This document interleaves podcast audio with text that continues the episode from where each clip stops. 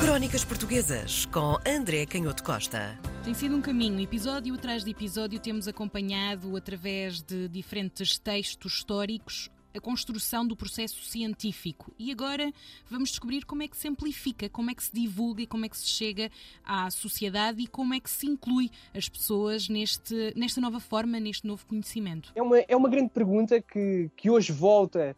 Uh a preocupar-nos a todos como sociedade. E é muito interessante nós olharmos mais uma vez para o final do século XVIII e um pouco a fechar, a encerrar este, este caminho que temos feito, como tu muito bem disseste, com um folheto muito interessante publicado no final do século XVIII, em 1778, mas que dizia respeito a um processo que iria ocupar as, as décadas finais do século XVIII, e esse projeto era um jornal enciclopédico.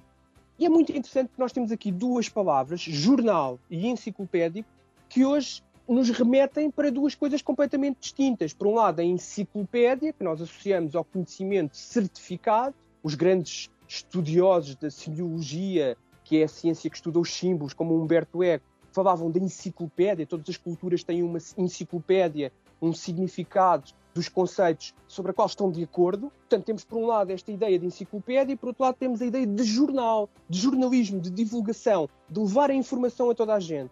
E é muito interessante quando nós olhamos para este prospecto de um jornal enciclopédico e vemos esta junção destes dois conceitos, jornal e enciclopédico, que se partiram nos últimos séculos, percebemos que de facto há aqui um problema e é com esse problema que nós estamos a lidar. Quando nós olhamos para este prospecto, é curioso como ele diz logo no início: os jornais são o meio mais pronto para difundir as luzes dos sábios. Portanto, a ideia de que as luzes dos sábios têm que ser difundidas. E depois o prospecto vai explicar qual era a ideia deste jornal enciclopédico. Primeiro era aproximar Portugal daquilo que se estava a fazer noutros países. O que é que se estava a fazer noutros países? Estava-se a provocar, como diz o próprio prospecto, no povo o gosto a instruir-se. A ideia de que este não é um processo inteiramente natural, é preciso estimular esse gosto para que as pessoas possam instruir, porque as pessoas têm outras, têm outras pressão de tempo, têm outras tarefas, têm outras profissões, numa sociedade também no final do século XVIII que se estava a especializar, e portanto este gosto tinha que ser estimulado para que existisse esta instrução. E depois outra coisa muito interessante para nós, que é o costume de ler é com o costume de ler, é com o hábito de ler, é com a divulgação da importância da leitura que se destrói o fastio, enfim, o, o aborrecimento que muitas pessoas têm perante os grandes tratados. Os grandes tratados, os grandes livros, ou os livros complexos, ou os livros difíceis. É só destruindo esse fastio perante os grandes tratados que se eliminam os obstáculos para se adquirir a ciência. Ora, isto é, é fascinante porque é todo um programa e é um pouco espantoso como talvez das coisas mais insidiosas hoje em dia, como entrou no nosso, na nossa mentalidade comum, esta ideia de que isso é muito chato de ler, isso é muito difícil, tem que ser mais fácil, tem que ser mais acessível. E como isto acaba por ser um paradoxo.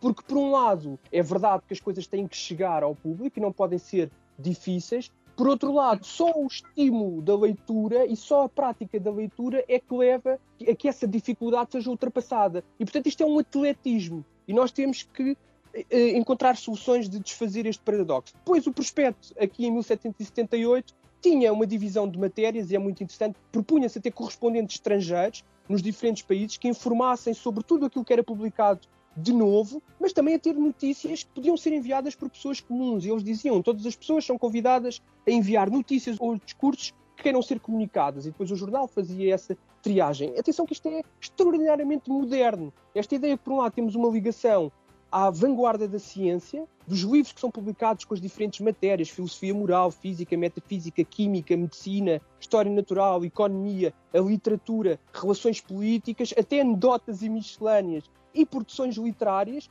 mas depois, por outro lado, a ideia de que as notícias vêm de todo lado e, portanto, também o público pode participar nesse, nesse envio de factos novos podem ser comunicados por este jornal enciclopédico. E por isso é para mim também uma grande surpresa, como historiador, encontrar este prospecto de um jornal enciclopédico e compreender como, por vezes, no passado estão as soluções para o futuro.